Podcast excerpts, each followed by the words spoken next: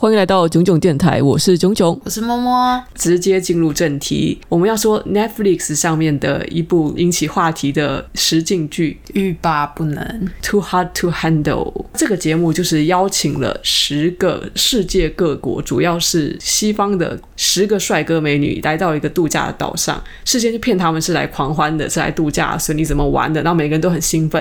然后等到二十四小时之后，他们发现这其实是一场挑战禁欲的比赛。主办方就规定他们说，你在一个月内你不可以亲亲啊，不可以爱抚啊，不可以做任何那种亲密的跟那个 sex 有关的行为，然后这样子他们总共就可以得到十万美金的奖金。就是说不能打炮，当然啦、啊，就是说不能有亲密的那种性行为嘛，连亲亲都要被扣钱了。对于这些天天都在约炮啊，天天都在周游于各种 party 的人来说，就是一种超级大的挑战。哎，一个月不打炮太艰难了，而且还不能打手枪。对，不能打。打手枪不能自卫，所以这十个人听说这个消息的时候，每个人的那个表情都像遇到世界末日，真的就超好笑，就是好像挣扎着，我只要忍过这一个月，大家同心协力哦，忍过这一个月就可以拿到十万美金，但是。是叫大家一起不犯规，才有办法完整的拿到奖金。只要有一个人或是两个人，不管怎么样，只要违反了这规定，奖金就会被扣。然后每一次被扣不知道是多少这样。对，他慢慢有在测试啊，然后就是说发现就拉一下机，好像是两万块之类的。哦，好贵！我觉得这么色、这么充满着 味道的秀，你应该蛮喜欢的吧？其实还蛮出乎我意料的，因为前面我以为他是真的是很色很色的那种，因为每一个人看起来都超会约炮啊，然后把他们讲的非常有魅力，怎样怎样，就到越看到后来就觉得说，哎，其实他还蛮纯情的，鼓励人们发展出精神上的恋爱。哦，柏拉图式的，对对对对，要大家先去进一步的了解我们彼此的心灵，然后我们才可以亲亲啊，蛮有趣的。还有还有一些什么工作坊活动啊，对对对，让他们能够在肉体以外的更。认识对方，对，主办方要让这些习惯一夜情的人们能够透过别的方式去认识人类。那你觉得里面的帅哥美女是真的帅、真的美吗？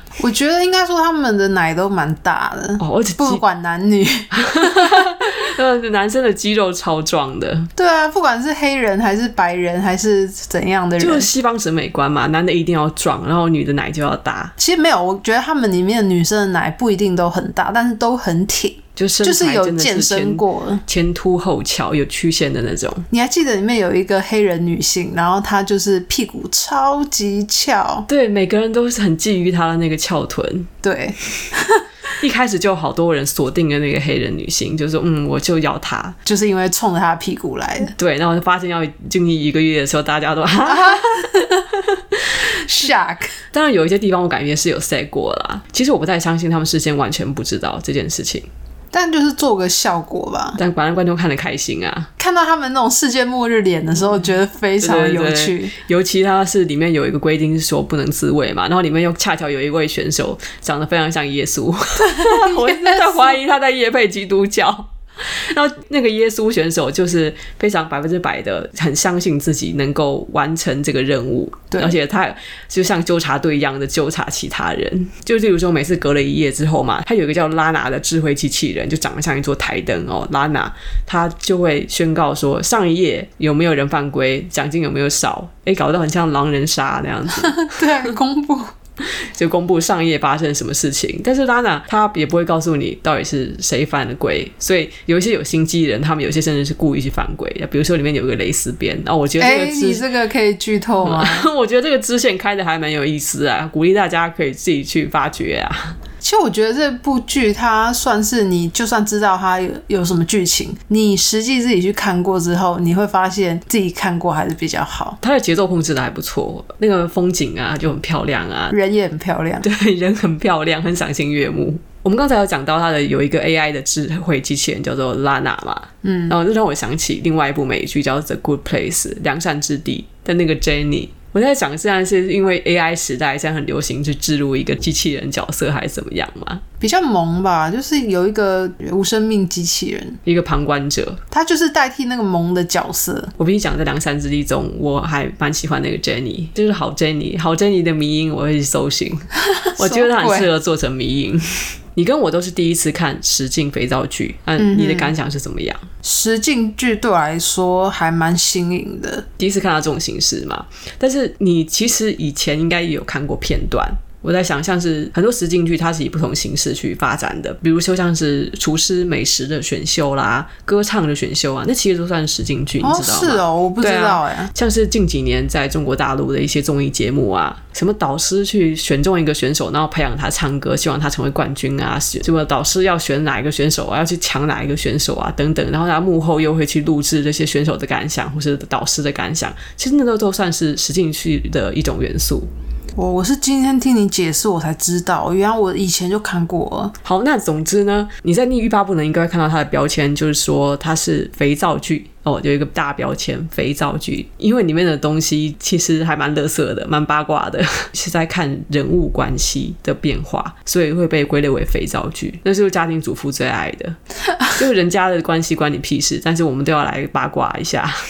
就是有点像世间情那样的哦，对对对对，没错，你抓到这个要点了。台剧的那种世间情啊、八点档啊，都算是肥皂剧的那种单元。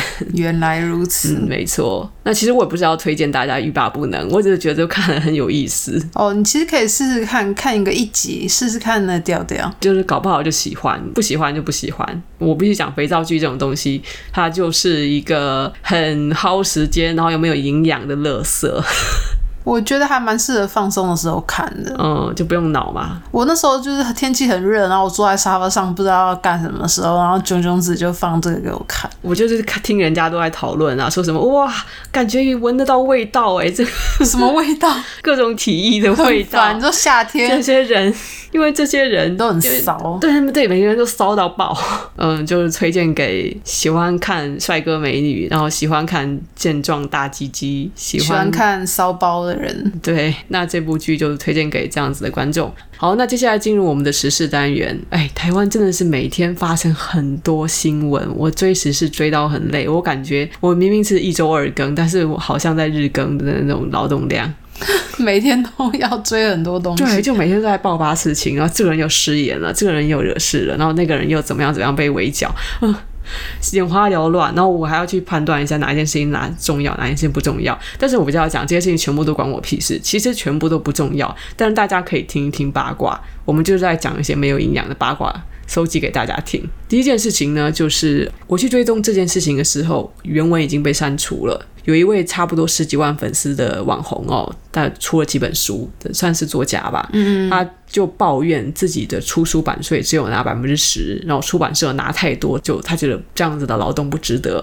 然后这篇文章呢，因为误导了很多的事实，引起了出版界的热议。那我自己要先忏悔一件事情，以前在某次直播我也不小心说错，但当时我想表达的是说卖书其实没有那么赚，但是那时候我就不小心说啊，卖书百分之十以外的钱都是出版。社的，其实这个说法是非常非常错误的。嗯，因为作者拿百分之十的版税，但是不等于出版社拿了百分之九十。因为出版社有它的成本，这种说法会忽略了传统出版的成本啊，像是编辑啊、美术啊、行销啊、版权部分的人事成本、仓储成本，然后通路也要抽成，对不对？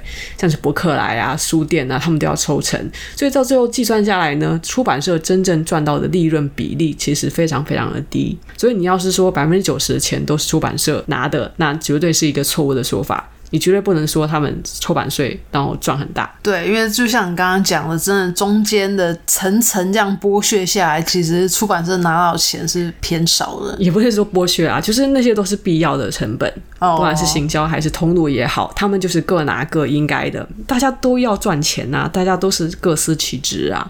那我自己以前在出版社工作，我也出过书，所以我就我了解的跟各位讨论一下哦。以素人作者来说呢，出刷好像印个。两千到三千本，就算卖完，搞不好出版社还是亏的，就是这么惨。那我说的这个情况是在保障作者大概有百分之八到十的版税的条件前提之下哦。那有一些大牌作者，他可也许可以拿到百分之十一或者百分之十二，但是其实那个是非常极少数的作者，就是他们的。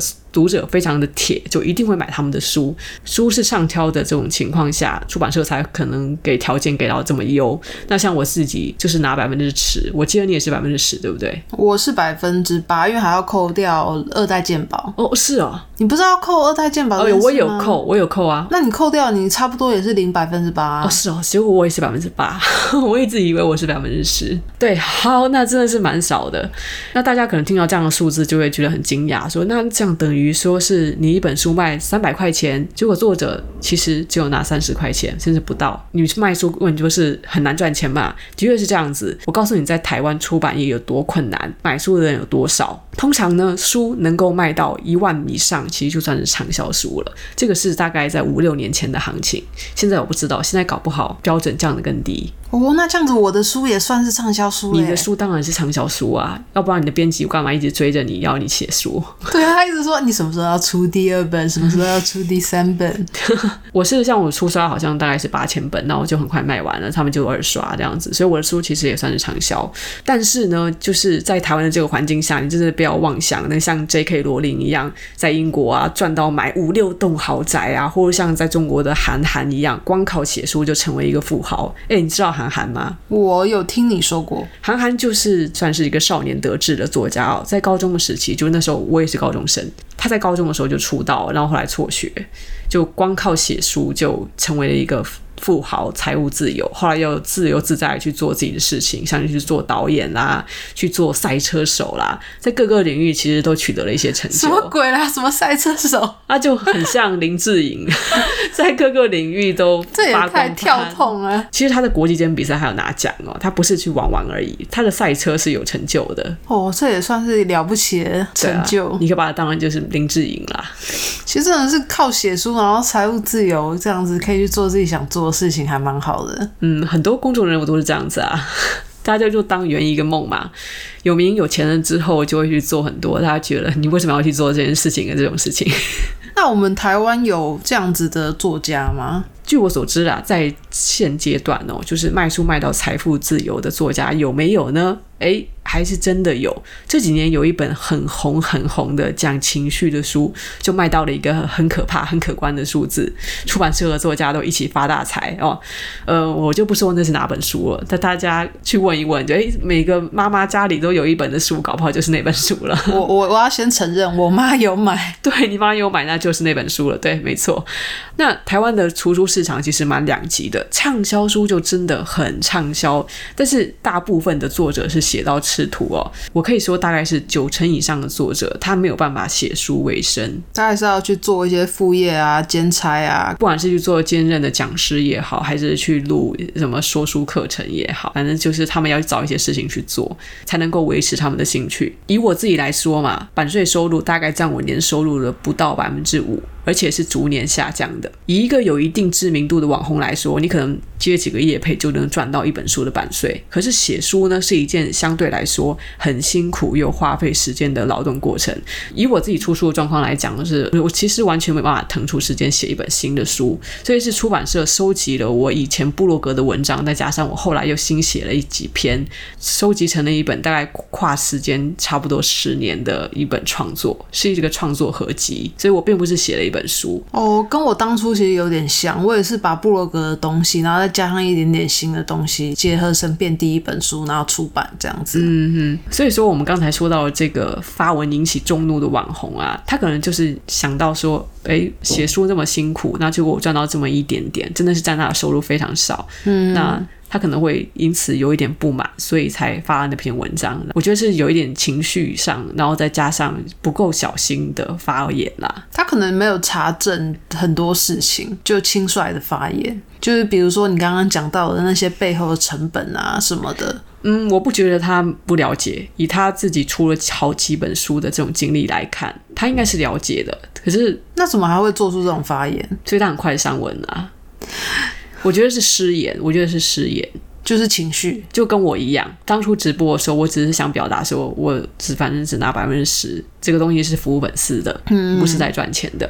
所以，除非真的是非常非常畅销，出书对很多台湾的作者来说，其实都不是为了钱，只是为了就是圆一个梦，或者服务粉丝解一个成就。就这个问题呢，我以前看皇阿玛的后宫这个 YouTube 频道，奴才们以前有专门拍片解释过，卖书能赚的钱哦，真的非常非常的少。我觉得从这个网红事件值得去讨论的点是，现在的自媒体有自带流量和变现能力，现在已经是这种时代了，不像以前出版社编辑去努力的发掘啊，培养一个作家出来，那出版社的功劳就是比较显性的。大家都会知道，哎、嗯，我们编辑是找到了这个作者，然后陪伴着他写出了一本书。那现在台湾的出版社比较倾向于是去到处邀请有一定知名度的人来写书，这样起码就先省一笔行销费用嘛。他就知道他就是有读者会买嘛，就是有那个 base 啊。对啊，我在出版社待过，其实我也知道，就是尤其到近年来是越来越多是这种方向去做，以半个创作者的身份去陪伴作家的这个编辑，其实越来越少了。那在比较早期呢，像是九把刀红起来的那个时代，写网络小说能够起家，那现在也没有办法，因为现在太竞争了。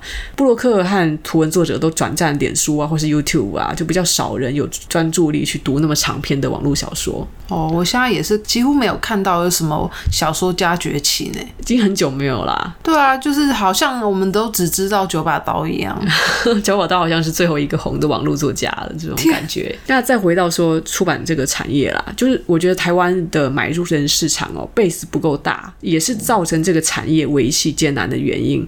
那我推荐大家一本书呢，是日本幻东社创办人见澄彻写的。读书这个荒野这本书里有谈到作者在做编辑的时候是怎样去努力去耕耘啊，怎样的陪伴作者啊。但是他所经历的那个时代呢，是日本出版业的黄金时代。那那些日本的出版社都有超多超多的预算去扶持作者，甚至就是出钱让他们去清井泽打高尔夫球啦、打网球啦、夜夜喝酒啦、吃喝玩乐好几个月，就是为了让他们出书。是现在的台湾出版业想都不敢想的。我刚以为你要。说夜夜笙歌，还有吓一跳。你是说出版社跟编辑夜夜笙歌吗？没有没有没有没有这种内情，吓死！把现在吓到了。我想说，我的编辑都只有请我吃饭而已，啊，没有让你跟你夜夜笙歌。对啊。不要歪掉，不要歪掉。然后建成彻写的另外一本书，叫做《编辑这种病》，也很有名哦。他也是写到他跟作者打交道的这段时光，然后有很多经历跟我们分享。有空的话，我们可以深入的再聊一聊。那再聊下一个淡江大学丑女事件之前，我们先插播一个广告。本集节目由年糕企业有限公司赞助播出。夏天到了，你的冷气需要清洁维护吗？快来找年糕企业吧。好了，下一个事件，淡江大学的丑女乐团事件，嘿，你知道吗？我前天还发了一个文，就是专门在抨击这个社团的发言。好，事情是这样子的，有个脸书社团叫做淡江大学词曲创作社，他在五月十二号的时候哦，以大成发乐团的名义发文恐吓网络上的女网友。他的原文是这样子写的：好的女生必须下得了 Tinder，上得了床。台女真的欠干又欠扁，就让我们举起男人的法锤，看到一个打一个，没有制裁到台女绝不放下。什么举起男人的法锤啊？一听说什么举起男人的法锤，我们就知道这是哪个 YouTuber 粉丝哦。看到这个言论的感想是怎么样？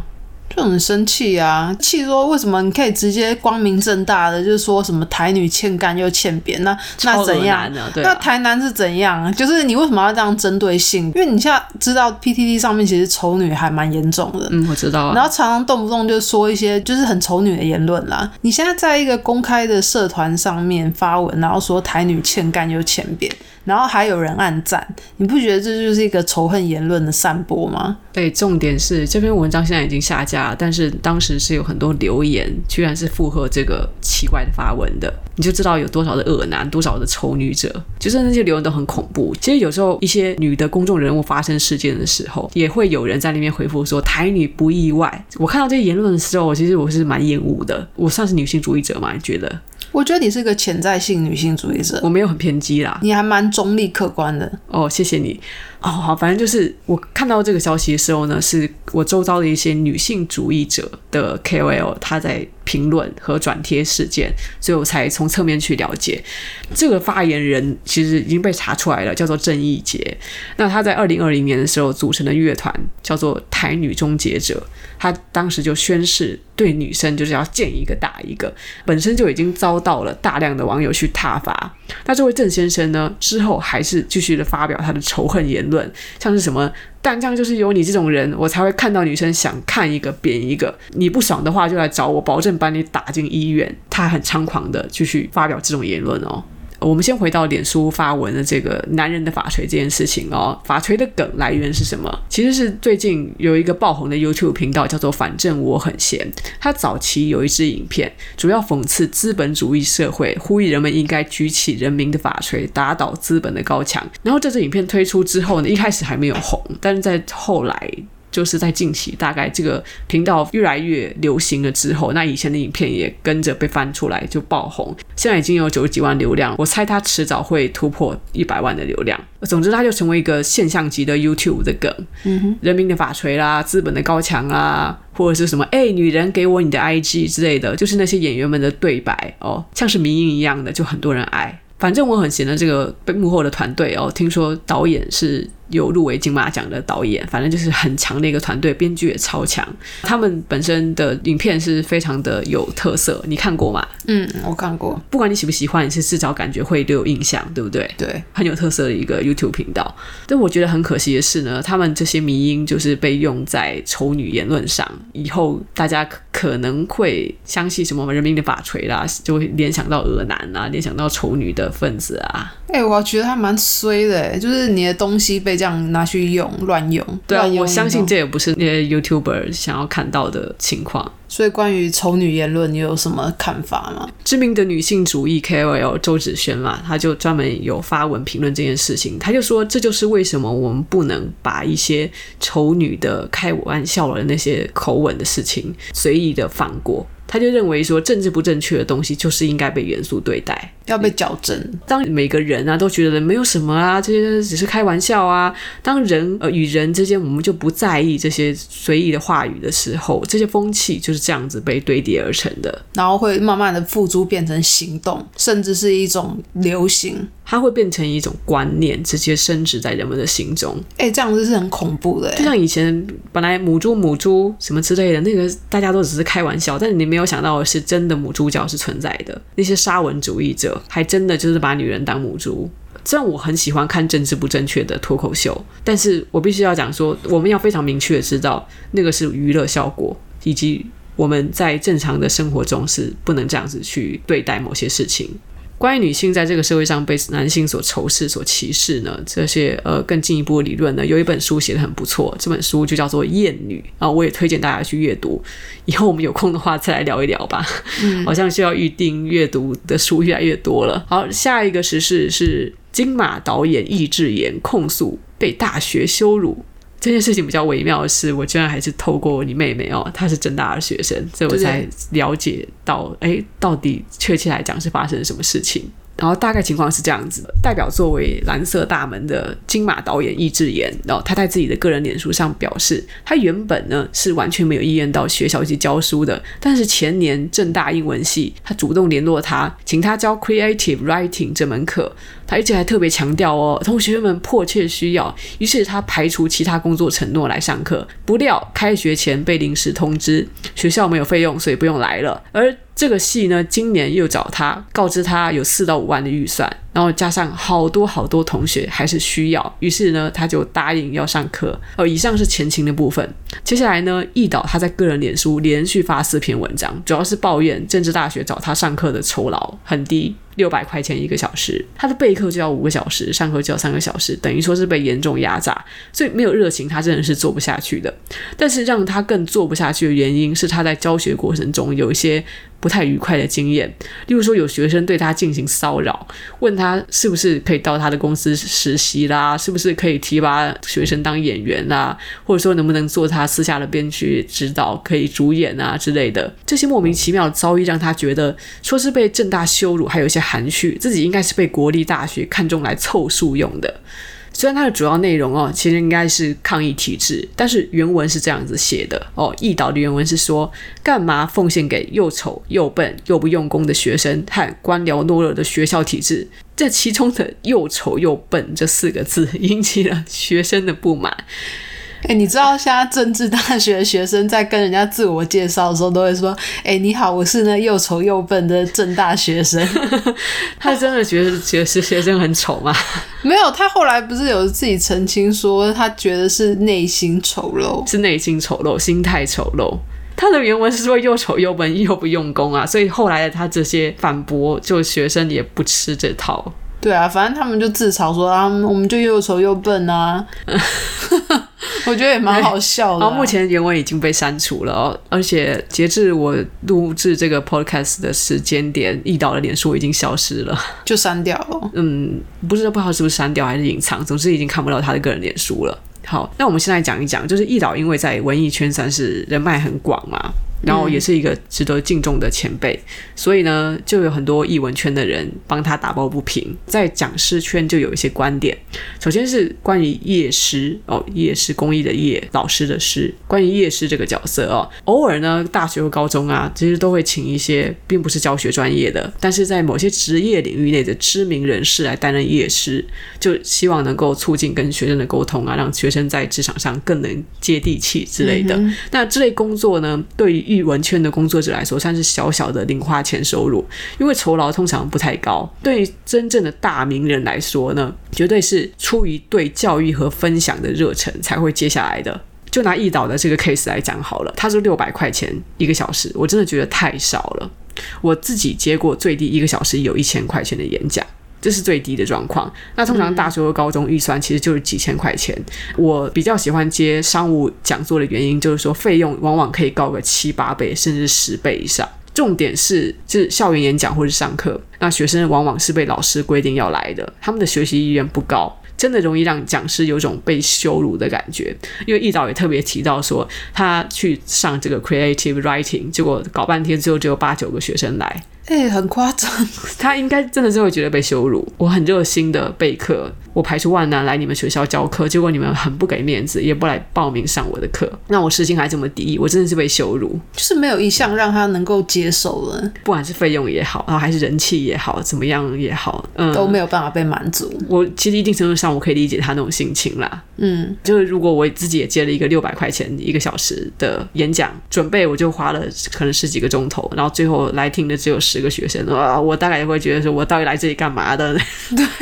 所以前面我也提到，我喜欢商务讲座嘛，因为商务讲座通常是主动报名制，然后来听的人真的都是很热心、很有热忱。我有时候在演讲，尤其是在商务演讲的时候，我感觉我不是一个做演讲的人，我像是一个脱口秀主持人。嗯、我讲什么，下面的反应都非常的热烈，我每一句话都是 punch line，好像很有成就感。对，很有成就感。商务讲座超级有成就感的，那校园讲座就要看情况，就看，看有没有你的粉丝在下面。对啊，我的情况就是说要看。这些学生是不是被老师强迫来的？如果他们主动报名的话，那这个演讲效果就会非常的好，老师有成就感，然后学生也觉得被满足。像是我有遇过那时候比较不红了之后，我有一次在大学演讲嘛，请我的那位大学老师呢，他带头就在划手机，没有完全没有在听我说话，其他同学各自在睡觉啊、划手机啊，或者做其他事情，这种感觉超差的，你知道吗？哎、欸，老师请你来，然后还这样子带头划手机。对，老师没有在听我讲话，他带头划手机。那他到底请你来干嘛的？我也不知道啊，就是。我严重的感觉到，我也是被请来凑数的哦，所以你大概能够懂一导的心情，我大概可以懂啦。那当然，学生就会认为说他是恼羞成怒啊，或者什么的。正大学生有一派的观点就认为说，其实我也不知道老师的酬劳是多少啊，那我们就真的也没有想要听这位老师的课，所以我们就不来啊。那这能怪我们吗？嗯，对啊，就一只言也许真的是在艺文界非常鼎鼎大名的一个大人物。那、啊、可是学生就没有兴趣啊，可是不能强求。然后另外一个呃很重要的事就是说，易导他攻击学生又丑又笨，丑真的是一种人身攻击。对学生来讲，他们是难以理解，嗯、他们觉得这是你好像为老不尊啊。这是非常有争议的一个点，我必须讲那个发言，他最后删除了，然后自己脸书又关掉。呃，我们不知道一导最后讲什么啦，反正就是我想他是有一点情绪，然后说了那样子的话。嗯，也许真的是看到了一个很丑的学生，所以 很想要发泄这股情绪。天哪！我也希望看到了学生都漂漂亮亮的。今天讲的时候，当然希望自己被又美又漂亮的学生包围啊，谁会自己被一堆丑八怪包围？哎、欸，你这这话能讲我要被出征了，no！反正我觉得丑这种事情就不要拿出来讲了。丑是客观的，美是主观的。对，对，没错。这个事件的话，你是站在义岛那一边，还是站在郑大学生那一边？其实我真的是不了解两边的情况，或者是他们是实际上上课的情况是怎么样，所以我真的没有办法去说我支持哪一边。嗯，义岛已经上文了，所以我也是从侧面去了解，我也没有办法下定论，就只知道他出现过这样子的发言，然后学生非常的抗议。哦，那我们就不去价值了。这可以预见，有很长一段时间，郑大学生都会自嘲又丑又笨。